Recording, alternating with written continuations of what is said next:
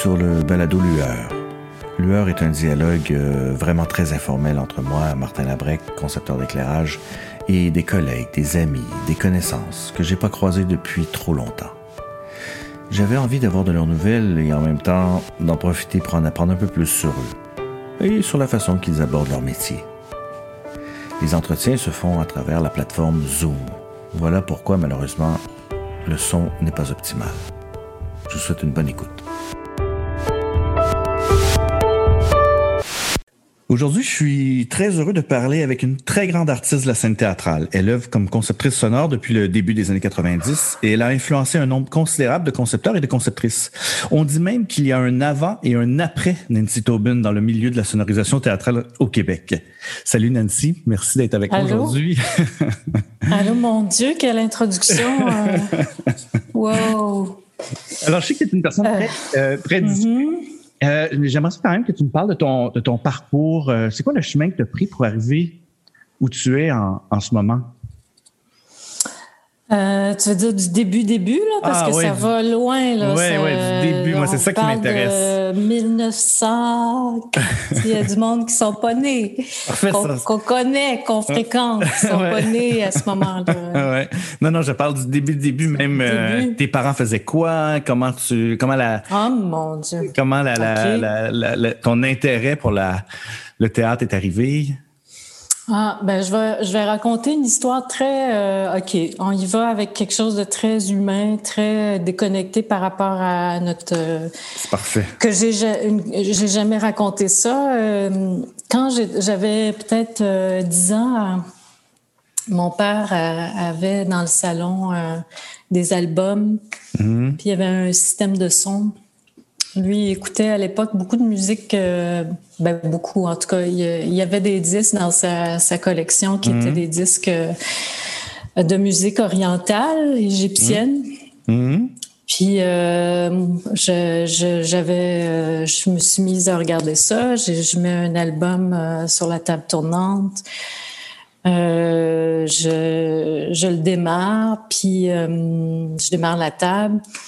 Puis là, je sais pas comment ça se fait, pourquoi, mais pas sans réfléchir à rien, je me suis mis à, à jouer à l'époque sur ces, les amplis domestiques. Il y avait euh, un gros bouton treble, ouais. puis un gros bouton basse. Ouais. Uh-huh.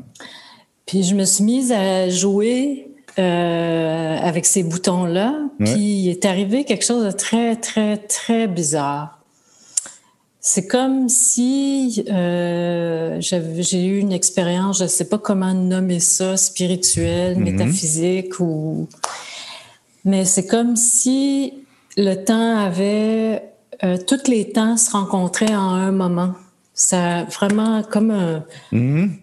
Comme un espèce d'effet très bizarre de... Je me suis pas vue plus vieille, mais il y a eu comme... C'est comme si Aujourd'hui, j'interprète ça comme si j'avais comme euh, nuit un peu dans l'ordre normal des choses. J'avais hmm. cassé quelque chose, brisé un mur, je sais pas trop. Wow.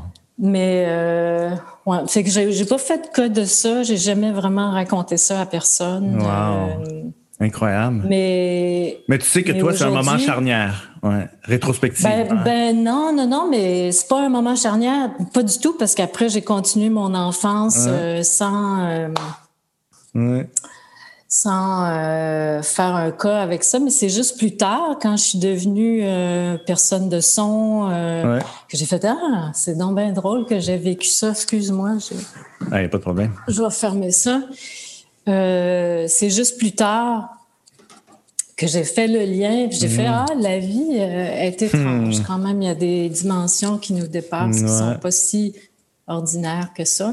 Donc ça c'est vraiment c'est un pressing. Il y a longtemps là. Ouais, T'avais quel âge? En tout cas. C'est ça, j'avais une dizaine d'années. Fait que ça, c'était en 74, hein? pour être hmm. tout à fait honnête, à peu près. euh, puis, mais plus tard, euh, ben, comment ça a commencé? C'est que j'habitais à Québec. Puis à Québec, il y avait des radios communautaires qui étaient accessibles mm-hmm. pour euh, faire de la création.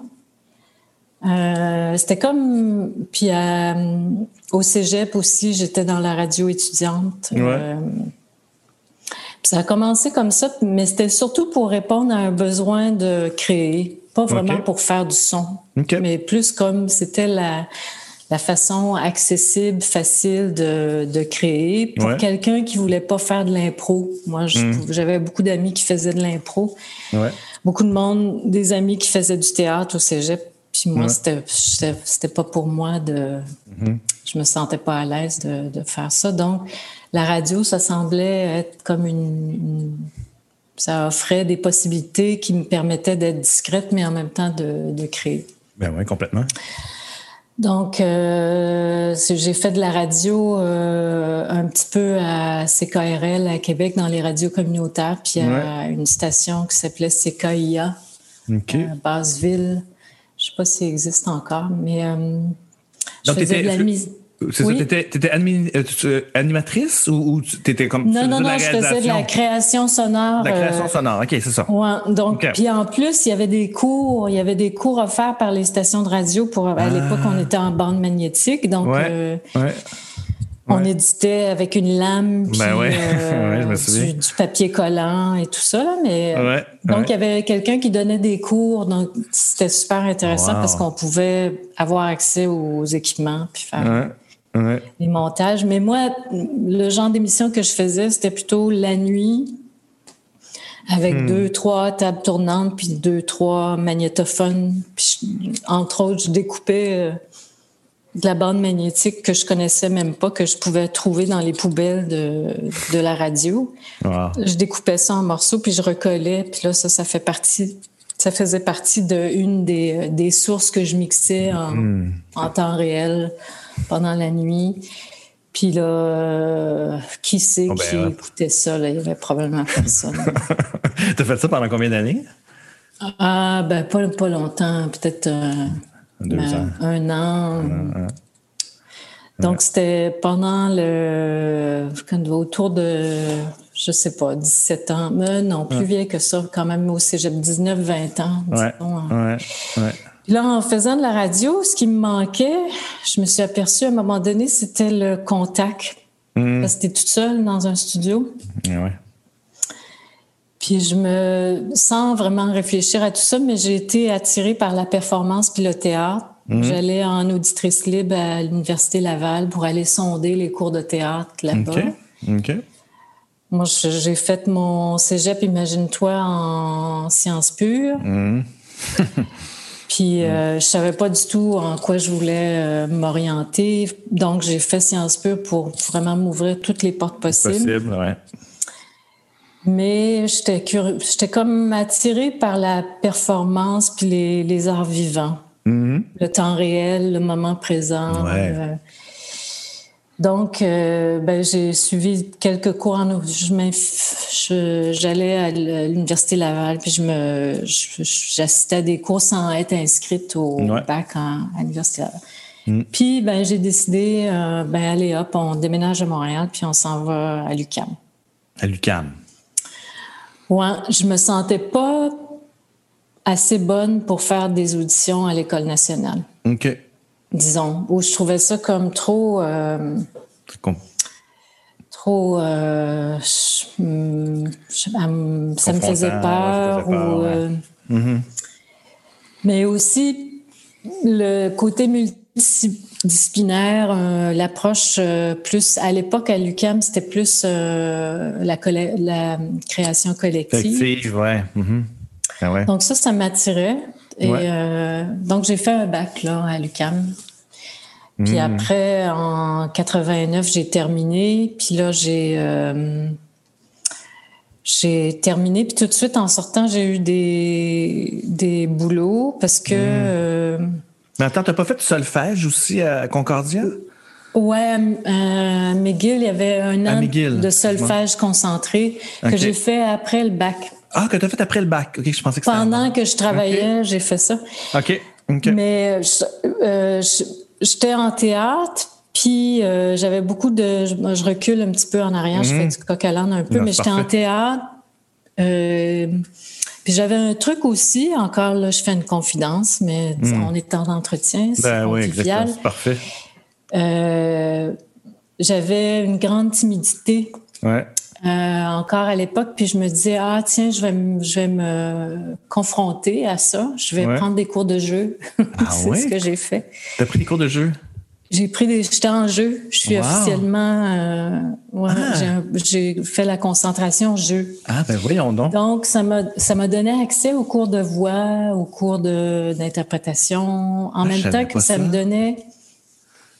Ça me donnait accès à des cours hors profil beaucoup plus que d'autres, plus qu'en CENO. Donc, je pouvais faire des cours de hmm. communication parce que j'ai eu une panique pendant mon bac, je me suis dit, ah, je me, je me sens pas assez en confiance pour euh, vraiment faire une vie avec ça. Il faut que je me trouve autre chose. Donc, j'ai, j'ai fait, euh, déjà, j'avais une technique en radio, en, mm-hmm. technologie sonore. Puis là, je me suis mm-hmm. dit, bon, ben, je vais pousser ça un petit peu plus, puis ça deviendra mon gagne-pain.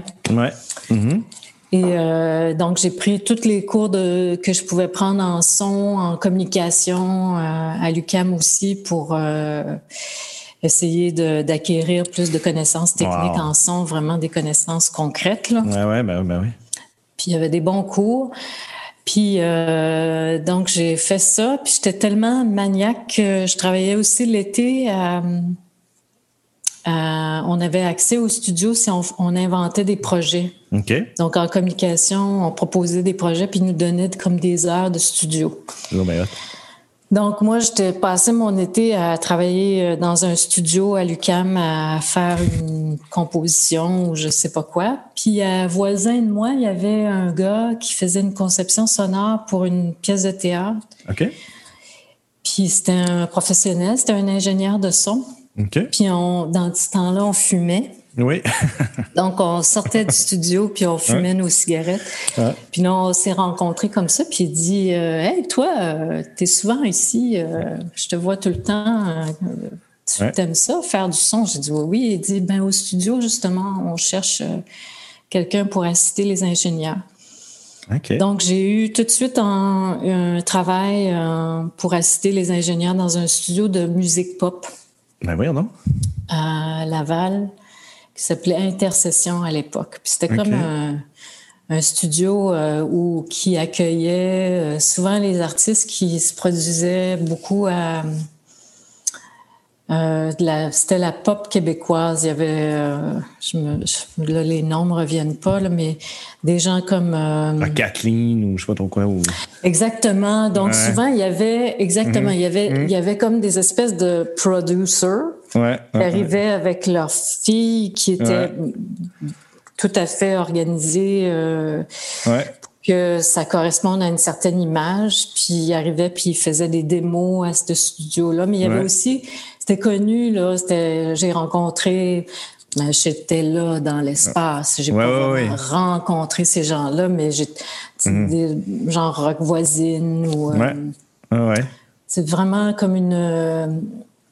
Euh, d'autres noms qui me reviennent pas, là, mais dans cette, cette trempe-là de, la culture québécoise. Ouais, ça devait être une belle école quand même, là. Ah, c'était magnifique. Je travaillais avec des des. Non, non, c'était pour la prise de son, là. ça, a été, mhm.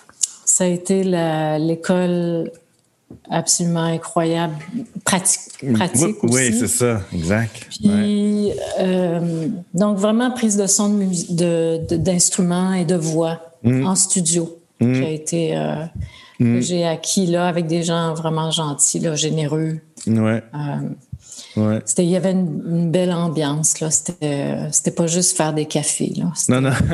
J'imagine. C'est hot. Il y avait, Il y avait un partage de connaissances. De connaissances. Là, euh, même... je, reviens. Ça, c'était pendant ton, euh, ton, euh, ton bac ou c'était? Non, à la fin. À la fin, à la fin du bac. quand je suis sortie du bac. Quand es sortie du bac. J'ai eu la chance de. Moi, j'ai jamais été. J'ai jamais. J'ai eu la grande chance de jamais vraiment chercher du travail. Ouais, c'est ça. Tu t'es mis à travailler. ouais. De fil en aiguille, de bouche à oreille. Ouais. Ouais. Les, les contacts se sont faits, puis éventuellement, on, on, finit par se faire connaître, puis ça, ça va bien. Oui, absolument. Puis en même temps, à cette époque-là, parce que là, c'est l'aspect studio, mais en son, nous, les, les personnes de conception sonore de théâtre, on a deux, comme on a deux métiers, on a le métier de studio où il faut, faut être à l'aise à faire de la captation vocale puis de la captation d'instruments. Mais en même temps, on a le métier de diffusion en salle, mm-hmm. qui est tout à fait une autre. Euh, c'est semblable un peu, mais ah c'est un peu mais c'est pas du tout. Il y a, d'autres considérations qui, mhm. sont en jeu, qui ont rien à voir. Là. Donc, c'est beaucoup. Il faut avoir deux métiers. Mhm. Mhm. j'ai eu la chance déjà en donc en sortant de l'UCAM d'avoir ce job-là euh, au studio. Puis en même temps, j'avais une amie qui me disait qu'il cherchait des gens au Palais des Congrès comme technicienne à, à l'audio. OK. Donc, j'ai travaillé 5-6 ans euh, euh, comme personne, pas, euh, j'étais pas à temps plein, mais j'étais sur appel euh, de façon régulière au ah, palais des congrès. Donc ça, ça m'a appris les rudiments de la, diffusion euh, en salle, avec aussi des ingénieurs qui, qui venaient présenter des non seulement des conférences, mais des fois il y avait des shows. Les bye-bye se sont faits. Euh, ouais. Ah ouais, ben oui, c'est vrai. À l'époque, ben euh, il y a plusieurs bye-bye qui ont été faits au Palais des Congrès. Donc ça me permettait de d'observer ce qui se passait. Tu es encore toute jeune à ce moment-là parce que tu un parcours incroyable, mais tu as quoi? Tu as 25 ans? Tu as 26 ans? Oui, c'est ça, dans hein? début vingtaine à ce moment-là. Ouais. Puis euh, donc, ça m'est tricoté au travers de ça. En même temps, je rencontrais des gens qui faisaient de, la performance, du théâtre, de la danse. J'ai commencé à travailler comme technicienne euh, pour des compagnies comme Montanaro Dance, euh, Joe Léché, euh, avec aussi Jean-Pierre Perrault à l'époque. Nathalie de Rome au niveau du théâtre. Donc tout ça aussi, ça se faisait en même temps. Je travaillais pour le FTA. Je me souviens d'un moment particulier. Bon, je fais grand-maman, pas à peu près, là, mais... Non, mais c'est parfait. je me souviens d'un moment absolument génial. À chaque fois que je vois Linda Brunel, ouais. je pense à elle. Je pense à ce moment-là.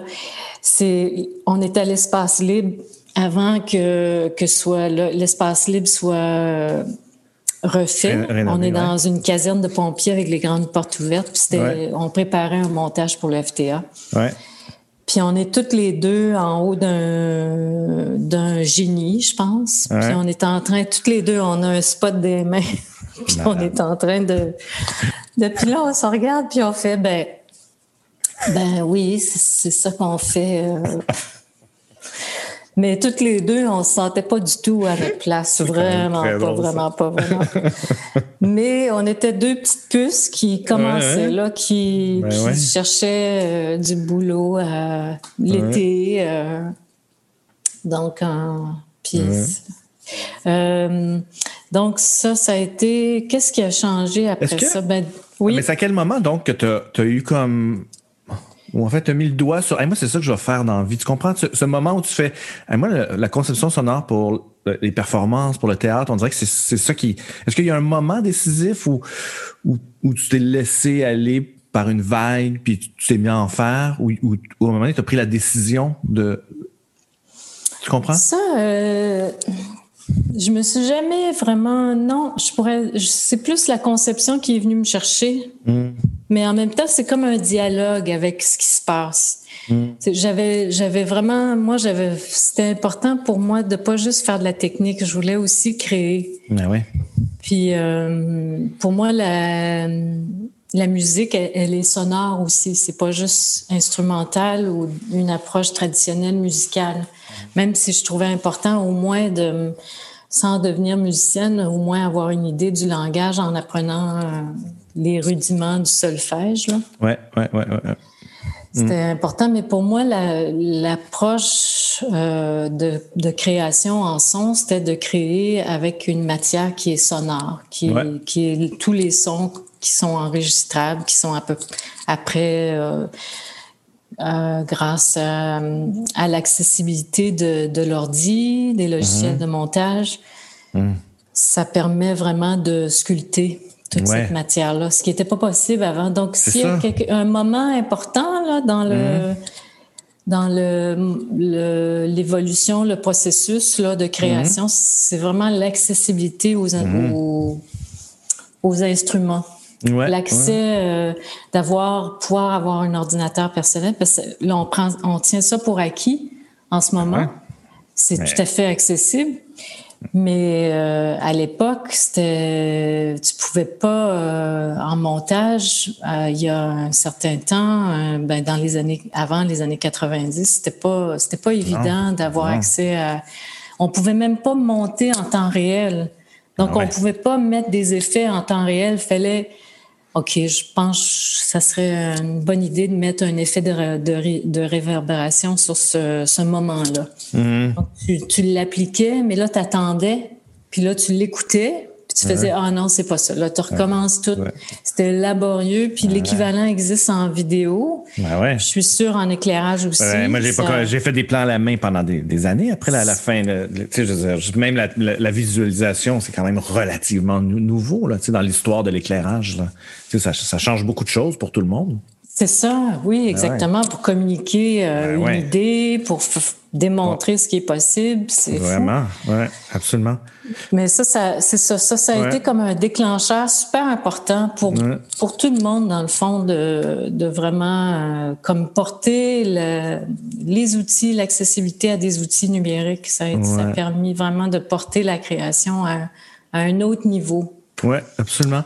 Parle-moi donc alors de ce processus-là que, que tu as avec, euh, avec les metteurs en scène. Comment tu fonctionnes? Est-ce que tu fonctionnes différemment pour chaque metteur en scène ou est-ce que tu as une, une façon de faire quand tu, te fais offrir un projet? C'est quoi tes premières étapes? Comment tu, comment tu fonctionnes? Ben, euh, moi, j'ai eu la chance de toujours travailler avec des personnes qui accordaient de l'importance à l'écoute. Mm-hmm. Euh, puis avec qui c'était possible de et que ça allait de soi euh, de d'être là dès le départ en répétition quand c'était possible. C'est mm-hmm. sûr qu'il y a des moments qui sont inappropriés euh, euh pour qu'il y ait une, une, présence autre que interpréter mise en scène, peut-être. Ouais. Ouais. Mais dans les moments possibles, dès le début de la création, même dès le travail de table, c'est d'être présent, ouais. euh, présente, ouais. puis de, de, participer au processus euh, de manière à ce que ça reste vivant. Ouais. Ça soit pas quelque chose qui soit comme euh, tu n'arrives pas à la dernière minute puis tu viens comme je, plaquer. exactement. Mm-hmm. Euh, ce que mm. tu aurais pensé intellectuellement, conceptuellement du spectacle ou de l'idée de la mise en scène. C'est pas une affaire de concept, c'est une affaire mm. de ressenti, d'être mm. en présence de tout le monde, puis de faire, de ressentir qu'est-ce qui viendrait euh, sans se, sans se, comment on dit ça, sans s'imposer. Ouais viendrait plutôt comme contribuer à, hmm. à ajouter quelque chose, mais sans... Euh, à soutenir? Sans Pardon? À soutenir? Soutenir, euh, hmm. mais plus que soutenir, c'est participer. Ah ouais, participer sans s'imposer, sans ah comme tirer la couverte de son bord. C'est comme la couverte est toute bien répartie sur le lit. Mm. Tous les coins ont chacun leur place, euh, mais ça se tient bien, ça. Donc c'est, puis ça tu peux juste le faire si t'es là. Si t'es pas là, euh... puis mm. j'apporte les outils, un minimum d'outils pour pouvoir. Euh, des fois il y a des moments où il y a rien qui se passe vraiment qui qui il y a des discussions qui sont pas nécessairement qui sont sur très précis sur le jeu, par exemple. Donc là, mais ça, peut-être, je, me, je me prends un petit moment à côté, puis là, je travaille sur autre chose. Mais, ouais. mais alors, ça, implique, excuse-moi, donc ça implique quand même, tu sais, moi, c'est le souvenir que j'ai de toi, c'est que tu es très, très, très présente en, en répétition mais ça implique que tu peux faire un projet à la fois, c'est-à-dire que, ou peut-être deux, mais, mais si tu es si présente en répétition, tu peux pas en faire plusieurs en même temps. Tout à fait. Moi, je fais un projet à la fois. Ouais, c'est ça. Hein. Ouais. Tu donnes complètement ce projet-là. Ouais.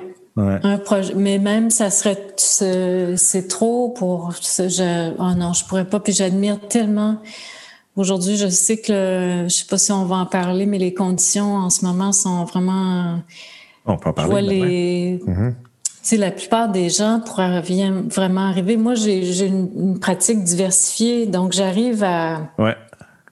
Tu sais, je dépends pas juste de mes contrats de conception sonore. Je fais de l'enseignement. Ouais. Euh, je fais de la, des projets de création personnelle aussi. Des fois, je reçois des bourses. Ouais. Donc, tout ça finit par, tout ce grappillage-là dessous finit par faire une, Ton année, vie correcte. Ouais, ouais, ouais, ouais. En tout cas, mais parce que je fais ça, évidemment, euh, tu sais, ça, ça demande une c'est sûr qu'on roule pas sur l'art, là. Mais on a du temps. C'est ça qui est important. Ça, c'est ça, c'est riche. Oui, oui, puis une disponibilité. Puis c'est ça. Ben oui, complètement. Puis de l'écoute, puis mais même malgré ce que tout ce, ça semble bien euh, parfait tout ça, mais ça l'est pas vraiment parce qu'il y a quand même toujours une survie. Oui, oui. Il y a mhm. quand même toujours mhm. une, incertitude. Tu sais pas si euh, tu vas l'avoir la bourse. Tu sais pas si tu vas mhm. avoir un contrat. Tu sais pas. Euh... Ouais, ouais, ouais, ouais, absolument. Il y a dernièrement, il y avait euh, euh, à l'émission ça, ça j'ai trouvé ça vraiment encourageant. Il y avait Catherine Dorion, je sais pas si tu, mhm. qui était invitée euh, en entrevue à, tout un matin avec mhm. Patrick Masbourian. Ouais.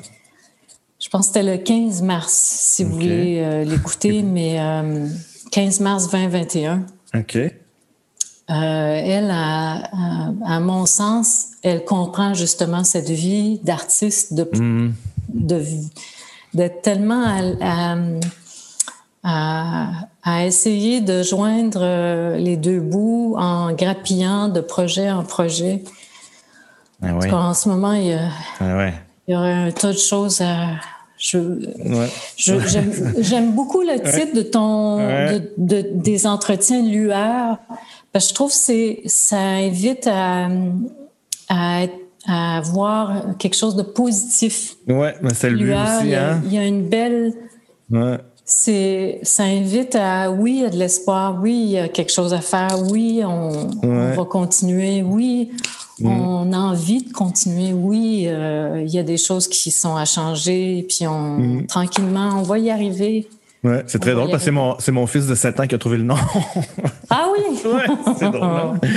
euh, alors, est-ce que, euh, euh, eh ben, excuse-moi, merci pour tes, merci pour tes mots.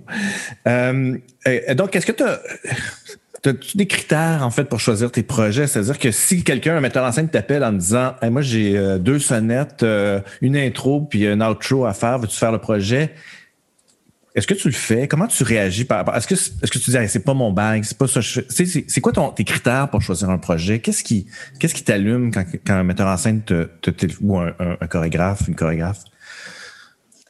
Ben, je pense j'aime bien travailler avec les gens qui sont sensibles à l'écoute, qui mm. voient, qui comprennent qu'il y a un pouvoir sensible avec la, la part, les voix des mm. interprètes, qui comprennent que tu peux pas juste plaquer n'importe quoi à n'importe quel moment. Il y a comme une, écriture à, à, mettre en place qui est qui est de la lumière, qui est de la scène de, décor, costume. Il y a du son aussi à penser. Ouais, ouais. Mm-hmm. Il y a une écriture à, à réfléchir. Ouais. Puis les gens, mais je, je pense, je sais pas trop. Peut-être les gens ils savent que je fais pas ça parce que c'est ah, sûr que j'ai, il y a personne qui t'appelle pour ça. T'as pas ce genre d'appel là. alors, alors, j'aimerais que tu me parles un peu donc de, de, de, de cette approche-là. C'est pas tout, tout, tout, le monde qui, qui, est au courant, mais ton approche, euh, euh, ton rapport au, justement aux voix des acteurs, hmm. à, la microphonie, à la, à, la diffusion, tout ça, tu es, es, tellement précise dans ce que tu fais. Comment te développer ce, cette espèce de champ d'expertise avec c'est avec les années, j'imagine, c'est petit à mm-hmm. petit. comment comment c'est arrivé tout ça dans ta dans ta vie? Ben, euh, ben tu sais, tantôt quand je disais que je travaillais en studio, que je travaillais au Palais des Congrès, puis je travaillais avec des, des performeurs euh, théâtre, danse, je travaillais aussi en comédie musicale.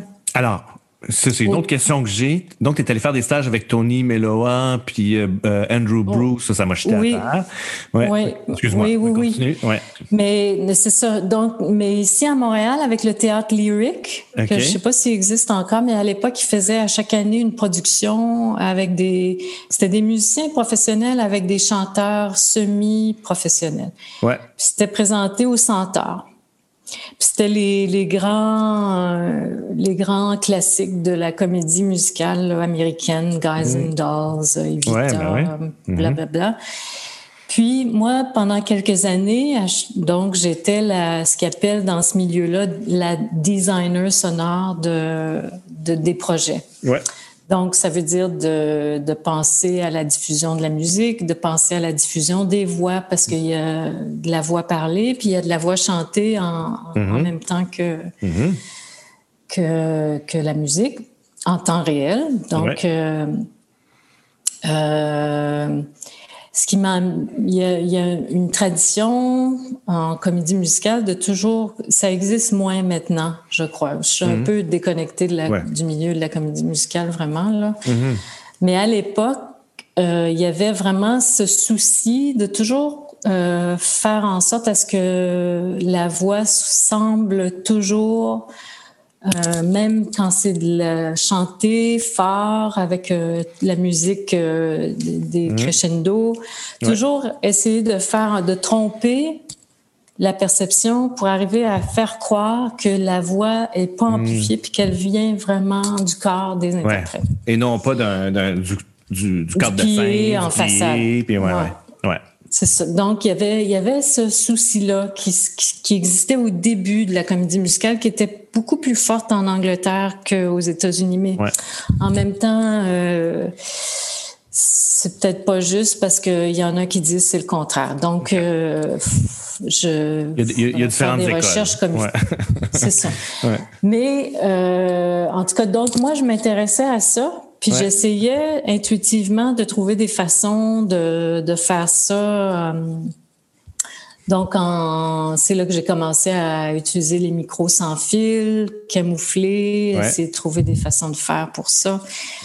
Euh, il y avait toute une puis les gens du lyric theater ils étaient vraiment ouverts puis euh, il y avait pas des gros budgets mais on, on faisait on faisait quand même beaucoup avec peu ouais.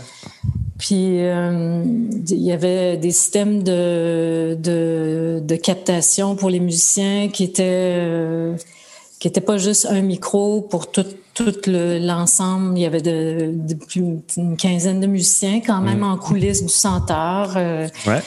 On trouvait des méthodes acoustiques pour isoler le batteur. En tout cas, il y avait au, c'était c'était beaucoup empirique comme méthode, c'était beaucoup essai et erreur, puis on travaillait beaucoup. Dans ce temps-là, l'énergie en manquait pas. Ouais, ouais, ouais. Euh, il allait au toast, mettons. Mais euh, mais je me sentais comme ah, ça serait chouette si je pouvais euh, ben, aller voir, essayer de voir comment sur Broadway ils font ça, puis comment. Ben, au début, c'était juste Broadway. Le projet, c'était juste d'aller trouver un projet sur Broadway puis aller faire la petite mouche dans la production puis observer tout ce que je pouvais euh, observer. Donc, euh, il y avait, euh, je travaillais aussi avec Montréal Danse. Ouais. Puis il y avait le directeur artistique à l'époque qui s'appelait Daniel Jackson, qui lui avait une collègue qui était, ça serait l'équivalent ici de de assistante à la mise en scène, disons. Il y avait une collègue qui travaillait euh, régulièrement sur Broadway. Sur Broadway. Ouais. Puis, je, donc, Daniel m'a mis en contact avec elle. Ouais. Et euh, elle, euh, bon, c'est écrit, elle a été super gentille. puis, elle, m'a trouvé une place sur une production avec Tony Miola. Ouais. Rappelle-nous, fais juste nous, rappeler exactement la tournée pour les gens qui ne pas, qui le savent pas. C'est un concepteur sonore euh, euh, quand même très très connu là. Oui, oui, oui. Il a fait comme c'est lui qui a fait euh, Lion King, par exemple. Puis il a fait la grosse production là avec Julie Andrews là. C'était quoi déjà The Sound of Music. Voilà. Donc, quelque chose comme ça, je crois. oui, oui, oui, c'était The Sound of Music. Je pense que c'était. Ouais. Oui, en tout cas, il fait, il, fait des gros trucs euh, sur Broadway. Encore, je ne sais pas. Peut-être que oui. Oui, il est encore relativement actif, là, je oui. crois. Là, ouais. Donc, tu es parti à New York. Euh... Je suis allée, c'est ça. J'ai, je, pense que ça a duré à peu près six semaines. Ah, quand même. J'étais, euh, j'étais là euh, tous les jours, du, du, début à la fin. Là, à, mais à, être une mouche, puis tranquillement, vraiment à, à, observer ce qui se passait au niveau de la régie, à observer comment ils travaillaient avec les acteurs, euh, hmm. Euh, observer comment les micros étaient installés, tout ça. Puis je dois, faut que je mentionne absolument que les méthodes que j'ai observées là, autant là sur Broadway que euh, dans le West End, toutes les, les, mhm. les espèces de, de, stratégies pour accrocher le micro sans que ça soit visible, puis sans que ça tombe, puis sans que ça change de position. La meilleure personne au monde que je connais pour faire ça, c'est Claude Cyr. Ouais, absolument. Claude Cyr. Ouais. Ouais. Sur Broadway aurait été euh, ouais, hein? aurait été une star, aurait été euh, Wow. Ben oui, j'imagine bien, hein? Ben oui. Parce que ça, là, cet aspect-là, c'était toujours laissé comme en dernière minute. Puis c'est tellement important. C'est la prise de son initiale de la voix. Ouais, ouais, ouais. Si le micro bouge, toute la prise de son est, est, transformée. Le thème de la voix change. Le... Puis eux, leur solution sur Broadway, c'était que le, le, le, régisseur de son manipule rapidement les fréquences pour que ça ah, paraisse moins. Donc, euh, mais si au départ la position était bien fixée, il y, aurait eu moins de travail à faire à ce niveau-là. Oui, vraiment. À l'époque, c'était comme ça. Je sais, ça, on parle de 92 à peu près. 92. En 1992. maintenant, ça a sûrement changé beaucoup. Sûrement, oui les consoles étaient analogiques. Il n'y avait pas de console numérique. donc, euh, mhm. il y avait comme des consoles analogiques qui permettaient, permettaient des rappels de configuration de, de curseur. Mhm. Euh, mais c'était vraiment quelque chose de, de très luxueux. Ouais, très, avant-garde. Grosse production. oui, ouais, exactement. Euh, c'était pas accessible pour nous au Québec. Non, c'est ça. Puis donc, avec Tony Miola, euh, j'ai, je sais pas trop comment c'est arrivé, mais j'ai comme compris qu'il y avait possibilité de, d'aller du côté du West End avec Andrew mm. Bruce puis Autograph Sound parce que tout mm. ce monde-là se connaît. Ah ouais. Mm-hmm. Puis je, je, je, sais pas trop comment c'est arrivé, mais bref, je me suis ramassée dans la même année. Incroyable à aller. Euh, euh, là, c'était pas dans le West End, c'était avec une compagnie, Autograph Sound, mhm. qui, euh, qui travaille spécialement dans le milieu de la comédie musicale anglaise. Mais là, il faisait une, une, création, il était en production, donc c'était comme les premiers pas d'une création mhm. qui était à Plymouth, en Angleterre. Donc, je suis allée dans ce petit village, c'est pas un village, c'est une petite ville de, de l'Angleterre. Mhm à Plymouth. Puis là, j'ai, euh, j'ai travaillé avec euh, les gens euh, sur la création. c'était Oliver. Qui ah oui, hein? Quand même. Qui était en travail à ce moment-là. C'était pas Andrew Bruce qui était là, c'était parce que c'est une compagnie où il y a beaucoup de distribution, de, ils reçoivent beaucoup de contrats, puis après ils distribuent. Mm selon les concepteurs sonores, puis il y a comme un senior, euh, presque senior, junior. Euh, il y a comme toute une, une mm. façon de fonctionner, là, de distribution de. Donc moi, je travaillais avec. Euh, je me souviens pas de son nom. En tout cas, il était super gentil, super mm. généreux. À un moment donné, ils ont fait le. ça, c'est un beau souvenir. Dans le théâtre, pendant une pause, ils ont fait Cream Tea. Le cream tea, ils ont dit on va montrer à la Canadienne ce que c'est qu'un thé anglais avec les scones, avec le, La, crème super euh, clouded cream, c'est la grosse crème super intense. Le thé, dans, il y avait même apporté une théière blanche. Qui ah, c'était vraiment la grosse affaire. Puis on est tout assis à terre euh, dans, en deux, dans une allée là, du théâtre. Puis, ah. Mais là, c'était mon expérience du côté anglais. Ça a été peut-être moi aussi qui avait plus le tour de comprendre comment je pouvais être là sans être là, sans déranger. Sans, mm-hmm. Je posais jamais de questions. Je, Ou en tout cas, quand j'en posais, c'était un moment correct de le faire. Mais, mm-hmm. mm. Puis, euh, mais lui, il m'a dit, il faudrait, dommage, Terry quelque chose, en tout cas son nom, mais il me disait, entre autres, c'est là qu'on se rend compte beaucoup que entre euh, éclairage et son, mhm. on se rend compte beaucoup de toute façon, mais il m'avait quand même dit que quand tu viens travailler, même si tu es toute seule pour faire tes intensités, là, mhm. tu, mets un éclairage. Parce que là, tu es sûr qu'il n'y a personne qui va venir passer la balayeuse. Wow. Ils vont faire. Il y a du travail dans le théâtre, donc on peut. Ah parce que s'il y a juste du son, tout le monde est au worklight. Hein? C'est ça. On, a l'impression qu'il n'y a pas de travail qui se passe. Mais là, on met, on met en ah. place un éclairage. Et là, à ce moment-là, tu es, sûr d'avoir. Puis on écoute mieux, d'ailleurs. on ben entend mieux, on écoute mieux. Ah, Tout plein de petites choses comme ça. Mais surtout, ce que j'ai appris, c'est euh, l'ajustement de la voix par rapport à la, à la, mise en place de plusieurs haut-parleurs dans la salle. Ouais et l'ajustement des délais ouais. pour faire en sorte que toujours on ait l'impression, c'est une question de... Il y a plusieurs paliers de haut-parleurs. Il y a même des haut-parleurs qui sont très près du public. Ouais. Puis comment j'expliquerais ça simplement, c'est que si on fait rien, dans le fond, si tu un haut-parleur qui est collé à toi, qui est en face de toi, qui est que si tu es assis euh, sous le balcon, puis il y a une rangée de, de, haut-parleurs qui sont juste en face de toi, là, à deux mm-hmm. pieds, si on fait rien, tu vas entendre la voix de l'acteur, actrice, juste mm. dans le haut-parleur qui est carrément en face de toi. Ça va être très désagréable. Le personnage va être tout petit sur scène tu vas avoir une grosse voix qui va te t'assaillir. Euh, c'est comme il y a comme une dichotomie, il y a quelque chose qui, mm. qui, qui est réaliste, qui coule pas, qui. Donc, en mettant, en faisant un travail de délai précis, mm-hmm.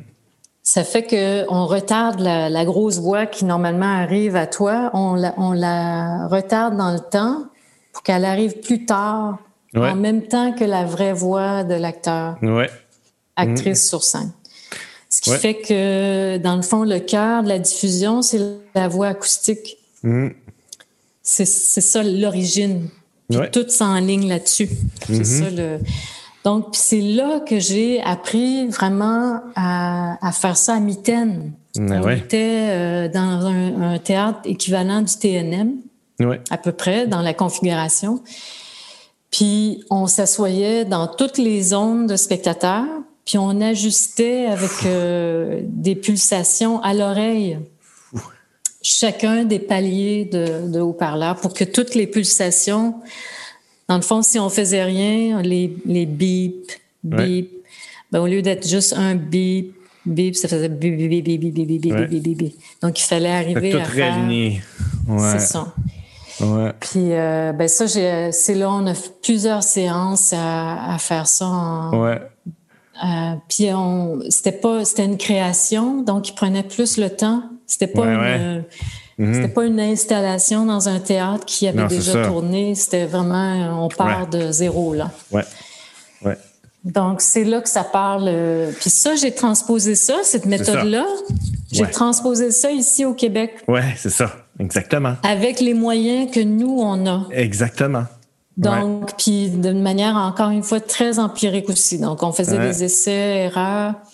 Puis surtout, le gros truc là-dedans, ça a été de, de négocier le temps qui était nécessaire pour arriver à faire ce travail précis-là. Parce que d'habitude, T'as l'heure du midi puis l'heure du souper. C'est ça. Ouais. C'est ça. puis ça, c'était pas possible. Tu sais, au début, puis ça, il faut le dire, c'est avec le avec Denis Barlow puis la compagnie Ubu. Ouais. euh, Ubu, compagnie de création. C'est avec, avec euh, eux que ça a été possible, tout ça, parce que Denis a toujours cru euh, en moi euh, et euh, en cette méthode pour arriver à, à obtenir le, le, niveau de jeu qu'il qui, qui, qui recherchait. Ça a commencé avec le c'est Stéphane Pépin, qui est un directeur de production euh, mm-hmm. de Montréalais. Il m'a rencontré, puis pour la première fois, c'est la première fois que quelqu'un me demandait ça. Nancy, on cherche quelqu'un qui va faire un design sonore. On a besoin de quelqu'un qui va penser le son. Mm-hmm. Je faisais ah oui, mon Dieu, ok. Euh, puis là, il m'explique c'était quoi les contraintes de cette création-là. C'est parce qu'il y avait des personnages qui étaient euh, projetés, des visages vidéo. Donc, c'est son premier travail là, de visage vidéo. Ouais qui euh, interagissait avec des, des, personnages qui étaient en temps réel, des, des acteurs sur scène.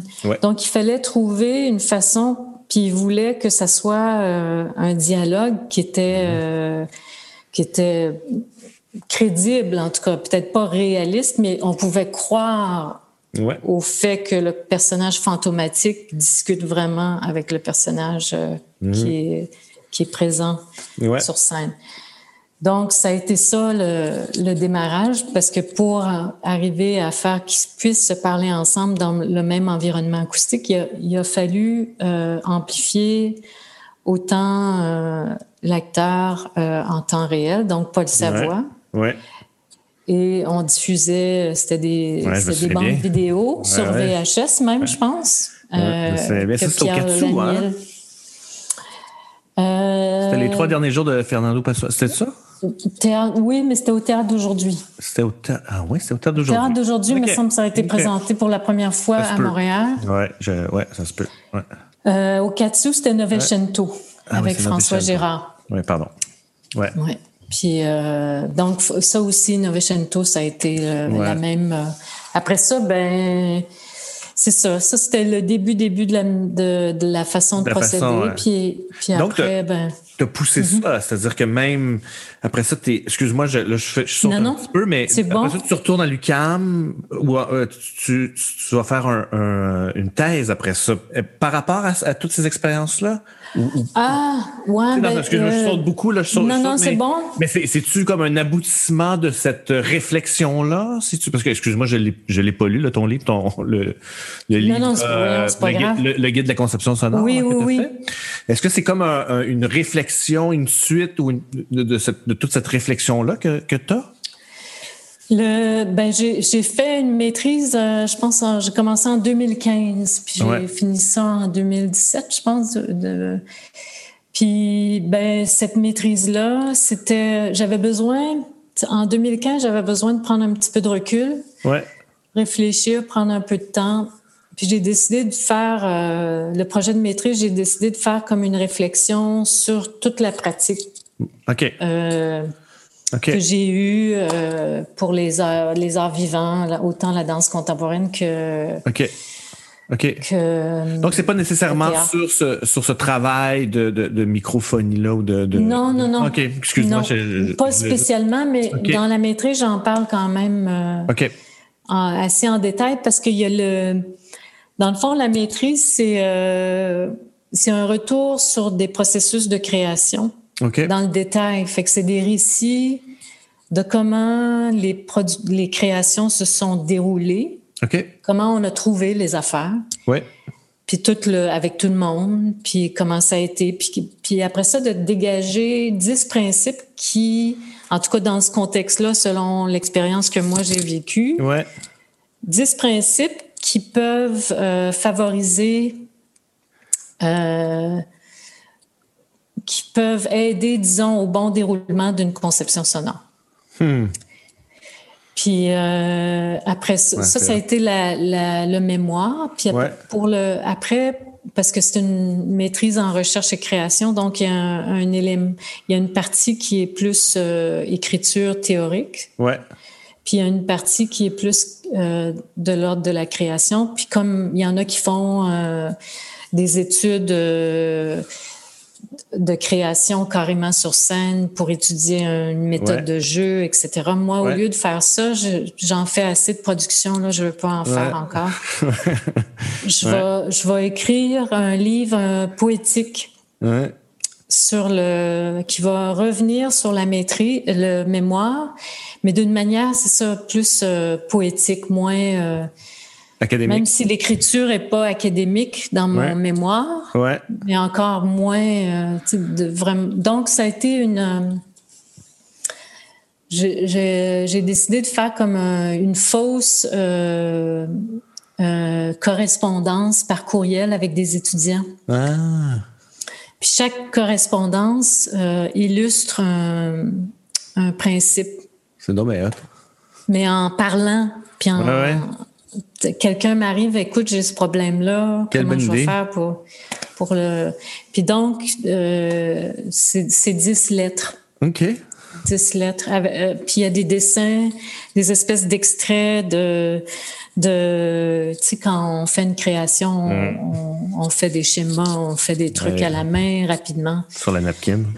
C'est ça, exactement. Donc, j'ai, je me suis amusée à documenter ça, puis à, faire un peu de. Ouais. Je me suis improvisée en art visuel, mettons. Non, ben, je sais hein. pas pourquoi. je me suis amusée, en tout cas. ça a créé ce livre-là, mais ce qui est, ce qui est chouette de ça, c'est que je, l'ai appelé euh, Guide de la conception sonore selon Nancy Taubin, mais ce qui est important, c'est le, le 0-1. Oui, c'est ça. Il y a le, le chiffre 0-1 parce que. Euh, Est-ce qu'il va y avoir un 0-2? C'est ça, exactement. Fait qu'on démarre une série parce que pour moi, c'était bien important de, de, de, de, faire comme un, pas un statement, mais comme vraiment. Euh, mettre en place euh, le fait que je suis consciente que moi j'ai une approche qui a fonctionné dans le contexte où j'ai travaillé, tout ça. Mais il y a plein d'autres approches qui, qui, sont valables, qui sont créatives, qui sont intéressantes, qui sont stimulantes, qui sont de plein de gens à Montréal euh, qui travaillent, des super belles personnes.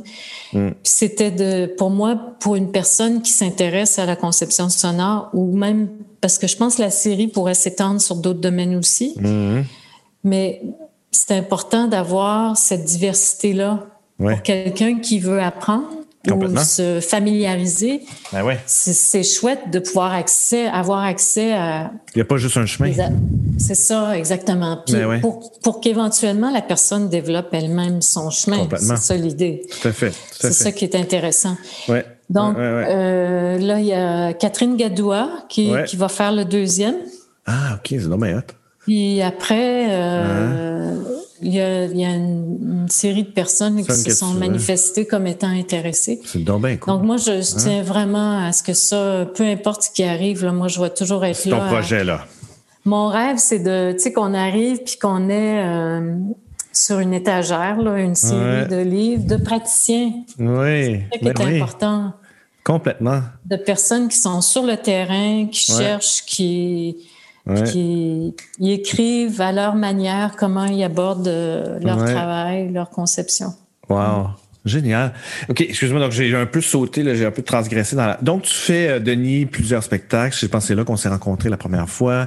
François mm-hmm. Gérard. Euh, là, on n'a pas beaucoup parlé, mais il y a la danse à travers tout ça. Mm-hmm, mm-hmm. Est-ce que ton... j'ai une question par rapport à ça. Est-ce que tu... Est-ce que tu parce qu'évidemment, il y a peu de texte en danse. Est-ce que tu réfléchis la conception sonore différemment quand c'est des quand c'est des corps, quand c'est la danse, que quand il y a un texte, une dramaturgie? Est-ce que tu est-ce que tu la réfléchis de la même façon ou ou, ou d'un autre tiroir? Euh, ben, un peu de la même façon, mais ce qui change beaucoup en danse, c'est qu'il n'y a pas de texte. Ouais. Donc, euh, mais les chorégraphes, en tout cas, euh, beaucoup, pendant plusieurs années, j'ai travaillé surtout avec Danielle Desnoyers de la compagnie le, Carré des Lombes. Puis avec elle, ben ça c'est quelqu'un avec une grande grande sensibilité à l'écoute, euh, qui, qui, est vraiment une grande sensibilité à la musique. Pour elle, c'est sûr que c'est un aspect important de son travail. Mm-hmm. Et euh, ben moi j'étais la première à qui elle parlait du projet. Okay. Avant même qu'elle travaille avec les danseurs. Ah ouais, hein? on s'assoyait ensemble, puis là, elle, me parlait des idées qui, qui, qui euh, l'habitaient, qui, mm-hmm. qui la qui l'inspirait. Puis ensemble, on concoctait comme une approche sonore pour accompagner sa, sa, ses premiers pas conceptuels là, ben ben par rapport ben à la danse. Donc, euh, donc, on développait vraiment des approches conceptuelles sonores euh, spécifiques pour chaque chorégraphie. Ouais. C'est ce que c'est ce que je, je donne un cours de, de conception euh, de, de, son à l'école supérieure de théâtre à. Ouais. Donc ce cours-là, euh, ce sur quoi je mets l'accent, surtout, c'est ça, c'est sur l'approche conceptuelle. C'est comment trouver ouais. des idées, Ouais. Puis après ça, de des matérialiser. Ben ouais. Puis qu'en même temps, la matérialisation soit euh, lié à la à l'aspect des idées aussi, que tout s'imbrique l'un dans l'autre, que c'est pas là à réfléchir, à penser une idée, puis après ça, essayer de la rendre concrète. C'est plutôt, on, on sculpte la matière un peu comme euh, hmm. quelqu'un qui a une... Euh, je, pense, je trouve tout le temps que l'approche de de, de la création sonore, ça, ça, ressemble beaucoup à une approche d'art visuel où mhm. tu travailles la matière.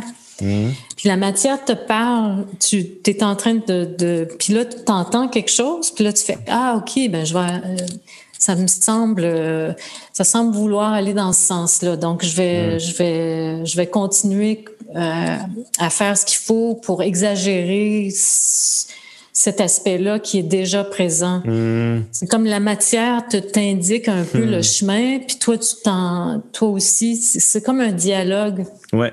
Alors qu'en musique, ben, sauf en improvisation, mais l'approche traditionnelle de, de musique, c'est d'interpréter. Euh, ça, c'est vraiment très traditionnel, là, mais c'est l'écriture. C'est une, une, musique qui est d'abord pensée, puis ensuite ouais. euh, interprété par des musiciens qui connaissent le langage, qui peuvent le lire, qui peuvent. Euh... Ouais, ouais, ouais, ouais, Mais c'est sûr que c'est beaucoup autre chose que ça, évidemment. Là, mais... Oui, oui, forcément, là. Ouais.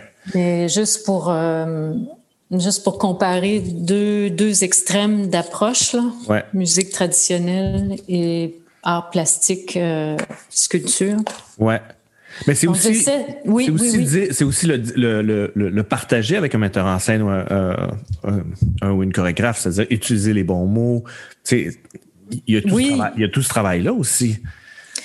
En effet, mais la meilleure façon, c'est de, de, de pas trop parler, mais de faire écouter. Ouais. De pas trop s'avancer avant d'avoir écouté. Pas trop. Euh, les petites bribes qui sont à peine, euh, qui sont pas très belles encore, là, qui sont juste vraiment des croquis. Là. Oui, on les écoute parce que ça se peut que ça soit pas du tout ça déjà. Je comprends. Qui... Donc on. C'est beaucoup un échange autour de la matière, justement.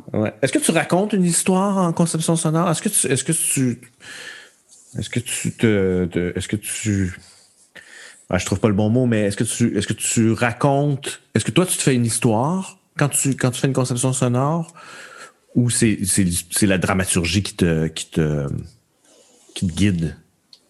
Hmm. il n'y a pas de narration. En tout cas, ça, c'est sûr. Il n'y a aucune. Il y a aucune. C'est pas linéaire. C'est pas une ligne. Mm-hmm. C'est pas. Euh, ça, c'est. Non. c'est plus du ressenti. C'est plus plus de l'émotion. Ouais, mais c'est pas ce que moi je ressens. Ah, OK. C'est pas mon truc. C'est comme ce que je vais sentir. Tu on a travaillé ensemble il y a. Ça fait déjà deux ans, là, mais. Ouais, les barbelés, ouais. Les barbelés. Ouais. Donc, c'est d'être dans, dans l'espace de répétition avec Marie-Ève. Euh, puis de, de vraiment je sais pas, il y a des trucs, il y a comme des idées qui sont. Alexia, elle entend des choses, elle me suggère des choses. On y va. C'est mm. sûr, on prend ce chemin-là.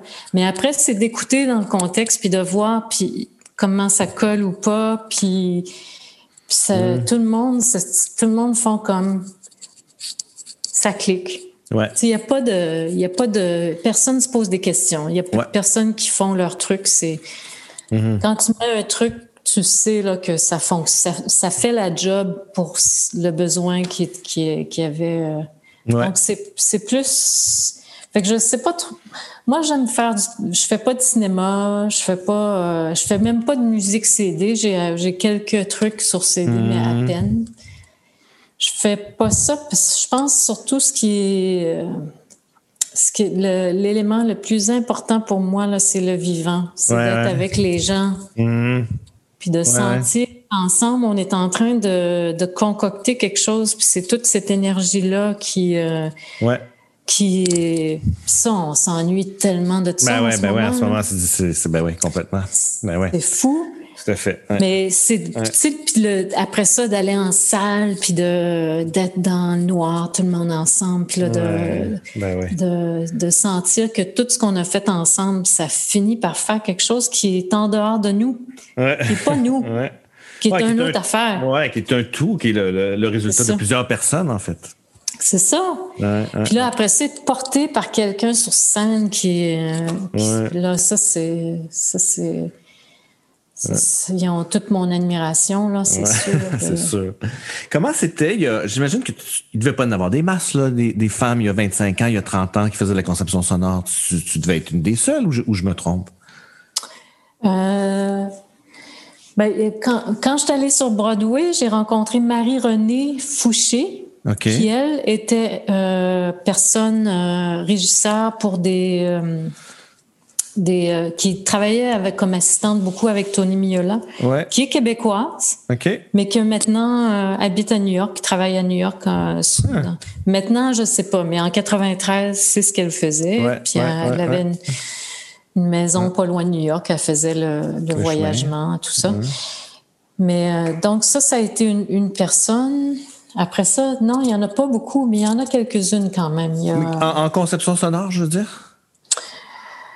Euh, Tu sais, ici au Québec, là, tu devais, tu sais, je veux dire, tu, tu devais être la seule, là, à Montréal, qui pratiquait ce métier-là ou. ou- Ouais, mais en même temps, il n'y avait pas vraiment de. con- C'est nou- relativement nouveau hein, qu'on pense conception sonore. Oui, c'est vrai. C'était raison. musique. T'as raison. On faisait, Ouais, on ben oui, mettait ben de la oui. musique sur le. Puis même quand on n'avait pas de personne raison. qui faisait la musique, Ben oui. on trouvait des disques. Puis on, on- Ouais, ouais, ouais. il y avait des, des gens qui faisaient. C'était plus des gens qui faisaient de la du montage de bande, une bande Ouais, sonore. ouais, ouais. Donc on raison. montait une bande sonore. T'as raison. Ouais, ouais, ouais, tout à fait. euh, on a bien du rattrapage à faire. On en fait encore. On est encore en arrière euh, au niveau du son. Je veux dire, dans la, ça paraît dans comment on considère le son encore. Là, Ouais, ouais, ouais, hein, on n'est pas encore. Oui, Ouais. oui, on est. Ça fait même pas longtemps qu'on. Moi, je me battais. Je me suis battue longtemps. Là, je pense que ça va de soi là, mais pour avoir une régie en salle, Ouais. Ouais. qu'on puisse écouter en salle. Ouais, ouais. ouais, parce que tout le monde était derrière était- les fenêtres en arrière. Ben oui. Ben ouais, ben ouais. Donc, on, avait- on, est- on entendait toutes le- les voix d'acteurs, le- la musique, tous le- les effets sonores. On entendait ça dans un petit haut-parleur, Ouais. Dans, derrière vrai. une vitre euh, Ah ouais. qui était dans un espace acoustique complètement différent. Ouais. C'est. Mais là, ça t'a changé quand même. Ouais, non, non, non, non, c'est ça. Tout va Ouais. pour le mieux à force de faire. Faire, euh, ouais, puis grâce à toi, de- grâce à des gens comme toi, là, tu sais, qui demandent les choses. C'est ça. Faut, Ouais. faut quand, des fois, faut comme, mais faut le, moi, je l'ai toujours fait, je pense, j'espère, dans la délicatesse. Ah ouais. Ça n'a jamais été, euh, Ben, genre. ça a là. toujours été essayer de, de, de faire comprendre par l'évidence. Ouais, à un moment donné, tout le monde, on est tout, euh, on a tout un bon jugement. Ouais. Si c'est sûr que ça vaut la peine, on, on va s'arranger pour que ça arrive. Là. Ouais. Ouais. Donc, euh, Hmm. c'est juste de, de bien, de, dans la douceur, puis dans la délicatesse, de, de tranquillement faire, euh, Ben ouais. faire comprendre le, le minimum qu'il faut pour que, faire une bonne job, pour faire. Qui t'in- qu'est-ce qui t'inspire, euh, Nancy? Ces jours-ci, euh, je lis, Je lis beaucoup sur. Euh, ben, il y a John Cage qui m'inspire beaucoup mm. par mm. Euh, son approche qui veut. Ce qui m'inspire beaucoup, lui, c'est un exemple, mais ce qui m'inspire beaucoup en ce moment, c'est d'arriver à, faire une création en s'éliminant soi-même du processus. Donc, à faire une. Mm une création où euh, il y a comme un abandon de soi, du mhm. soi, de, de, son ego, de son, sa décision. De trouver des façons de faire pour que justement cette euh, expérience-là, que ça, ça arrive en dehors de nous. Moi, je mhm. trouve que c'est la plus belle expérience. Quand les choses arrivent en, c'est comme c'est comme quand tu regardes un paysage de la nature. des fois il y a tellement des belles choses, Hmm. C'est comme de trouver cette espèce de, présence-là qui fait que tu es disponible, puis tu juste, tu fais juste des, petits gestes en étant vraiment présente et à l'écoute. Ouais. Qui hmm. fait que c'est la, c'est la bonne chose à faire, mais c'est pas toi qui décides. Ben, tu décides, mais c'est comme c'est pas c'est pas une, une, volonté, c'est comme plus une disponibilité. Ouais, je comprends. Et lui, il parle beaucoup de ça dans son expérience. Ah ouais, hein? Puis il y en a plein de monde qui parle de ça en ce moment. Il y a beaucoup de. Donc moi, je, j'essaie de. Hmm. D'aller vers ça, d'aller vers cette. Hmm. Qu'est-ce que tu euh, t'aspires à quoi dans les prochaines années? Où tu te vois dans 10 ans? Ah, mon Dieu. je sais moi, je pense jamais à ça, mais euh, je sais pas. J'espère euh, être plus. être tranquille. Hmm. Être en paix, être. être, juste bien. Hmm. faire pouvoir créer simplement euh, pour les bonnes raisons, pour, euh, parce que ça fait plaisir, parce que ça, ça nourrit, ça, ça garde la vie, ça, ça, c'est plein de lueur, c'est plein de... Mmh. Mmh. Ouais, moi ben, j'ai déjà 57 ans, donc dans 10 ans, je vais avoir 68 ans. Aïe aïe. Mmh. Puis euh, ouais, je pense. Puis en vieillissant, mhm. on, devient moins, peut-être moins exigeant ou, ou le plaisir, il, se trouve plus facilement mhm. dans la simplicité. Ouais, ou dans les petites choses. Mhm. C'est ça. Donc, c'est, on, on, le sait tout le temps, ça. C'est tellement des phrases clichés, mais, mais le, le vivre puis le sentir, c'est, c'est vraiment. C'est de. Ouais. Ben ouais, je comprends. Mm. Ben moi, j'espère que je vais te recroiser. Ah, moi aussi. C'est le fun. Moi aussi. Hein? Qu'on se retrouve euh, quelque part, dans une salle dans le noir. Mm. Ou dans un parc. Ou dans un parc au soleil. Avec ton garçon. ouais, exactement. le ouais. lueur. Lueur. Hey, merci beaucoup, euh, Nancy. C'était vraiment très intéressant merci à toi pour ça. J'ai dit des affaires, en tout cas. c'est super. Je, t'en suis très reconnaissant. Oh, ben, ça a été un grand plaisir. Merci à toi. À bientôt. Oui.